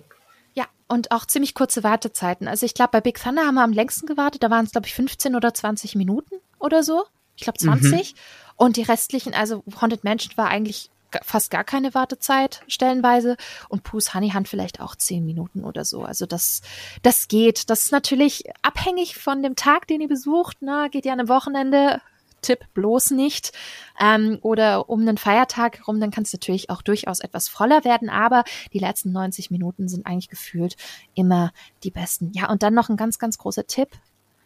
Macht Pausen und genießt einfach die Atmosphäre, hetzt nicht durch den Park, rennt nicht von Attraktion zu Attraktion, nur damit ihr alles schafft, sondern nutzt auch einfach die Momente, um Tokyo Disneyland zu genießen, weil es ist ein Disney Park, ihr kennt's, es ist schön thematisiert und es lebt auch durch die Atmosphäre. Und die solltet ihr auf jeden Fall genießen. Ja, Sevi, welche Tipps oder welchen Rat würdest du denn geben, wenn jemand äh, aus, aus deinem Freundeskreis das allererste Mal Tokyo Disneyland besucht? Ja, also gerade diesen Punkt mit den, mit den Pausen, dass ihr die Atmosphäre rein einsaugen sollt. Das ist sehr, sehr wichtig und deshalb ist auch mein Tipp tatsächlich, dass ihr sicherlich zwei volle Tage für den Tokyo Disneyland Park einplant, weil er halt einfach, einfach so viel bietet und auch die Atmosphäre einfach einmalig ist. Ähm, wir, wir sind beide voll die, diese Snacker und Foodies und dementsprechend haut euch auf Instagram einfach all diese Reels und diese Videos rein, die ihr da seht von Snacks. Informiert euch schon frühzeitig, was will ich erreichen, was will ich, was will ich sehen, welche Parades, welche Shows. Ähm, und da gibt es ja auch sehr viel Footage online, wo ihr diese Snacklisten eigentlich quasi mit der Location sehen könnt. Wo, wo, wo kriegt ihr welchen Snack? Und ähm, ja, welch, ich kann euch auch jetzt im deutschsprachigen Raum wirklich Biancas neuesten Blogpost ähm, empfehlen, weil sorry, da findet, da findet ihr einfach alles, was ihr wissen müsst. Und ähm, ja, informiert euch und bereitet euch eigentlich vor auf den Trip, dann könnt ihr das meiste rausholen und äh, ja, seid vorbereitet. hey, ihr habt's gehört, Tokyo Disneyland Park ist eben definitiv einer der besten Disney Castle Parks da draußen. Yes. Und wir können euch beide, ich glaube, das hat man schon rausgehört, euch einen Besuch wirklich wärmstens empfehlen. Und äh, Sevis hat es gerade schon gesagt, danke an der Stelle. ähm, falls ihr planen möchtet, ich verlinke euch in den Show Notes den großen Tokyo Disney Reiseführer, den ich jetzt ganz, ganz frisch geupdatet habe. Und in dem findet ihr dann auch alle Tipps zu Themen wie Attraktionen, Premier Access, Hotels und vieles, vieles mehr. Also da steht wirklich so ziemlich alles drin. Und da kommt auch noch ein bisschen mehr über die kommenden Monate im Blog. Und sobald es da neue Artikel geben wird, erfahrt ihr das natürlich auch direkt über äh, meine Spinatmädchen Social Media Kanäle. Aber ich habe es schon am Anfang gesagt, das war auch heute in dieser Podcast-Folge erst der Auftakt, denn wir machen noch eine ganze Folge zu Tokyo Disney Sea ob der Hype berechtigt ist. Hm. Wir werden es sehen, ne? That's the question here. That's the big question. Ähm, und zur Reiseplanung natürlich auch äh, vom Tokyo Disney Resort generell. Also es gibt ja da so viel zu erleben. Wir haben noch das Xperi, ähm, das Einkaufszentrum. Wir haben insgesamt fünf verschiedene Disney Hotels. Wir haben offizielle Hotels dort auf dem Gelände, aber auch so Fragen mit wie, äh, wie kommt man da hin? Ne? Also wie komme ich dann am besten aus Deutschland hin? Was gibt es da für Tipps? Ähm, und, und vieles mehr eben rund um die Reiseplanung zu Tokyo Disney, aber auch nach Japan. Und ja, ich bin ein Disney-Podcast, aber ich gucke manchmal auch über den Tellerrand hinweg, das wisst ihr. Es wird auch eine Folge zu den Universal Studios Japan geben, weil ich gemerkt habe, dass es hier sehr viele Fragen und Fragezeichen bei einigen von euch gibt. Und ich kann euch beruhigen, die hatte ich auch alle. Also gerade wie kriege ich Tickets? Wie läuft das mit den Express-Pässen? Ähm, warum geht das nicht über die offizielle Website? Ähnlicher Grund wie bei Tokyo Disney. Es ist eine Katastrophe, aber es gibt genügend andere Wege, wie man trotzdem eben an Universal Tickets bekommt. Und vor allem auch Super Nintendo World. Das haben wir auch erlebt. Das war richtig, richtig cool. So viel kann schon, kann ich schon sagen. Und auch dazu wird es eine ganze Podcast-Folge geben, wo wir auch nochmal über diesen Park in Osaka sprechen. Ja, Frage an euch. Habt ihr auch schon Tokyo Disneyland besucht oder ich weiß nicht, plant ihr vielleicht sogar schon eine Reise nach Tokyo Disneyland? Wie immer, lasst es mich doch in den Kommentaren unter dem Instagram-Post ähm, auf Feenstaub und Mauseohren wissen. Und ich bin schon sehr gespannt, was ihr da alles zu kommentieren habt. Sevi, tausend Dank, dass du heute in meinem Podcast Gast gewesen bist. Vielen, oh, vielen Bianca. Dank. Es hat so viel Spaß gemacht.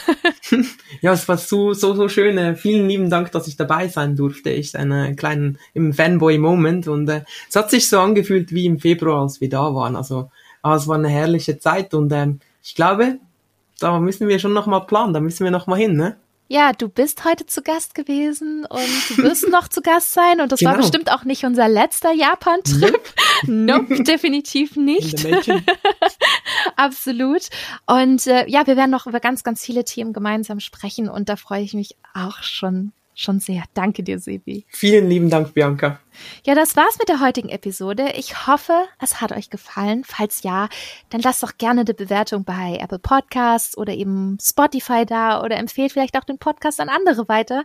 Das würde mich sehr, sehr freuen, denn ähm, ja, so werden dann auch andere auf die Inhalte aufmerksam und das ist so ein bisschen die Währung für uns Content Creator, Podcaster und das würde mich sehr, sehr freuen.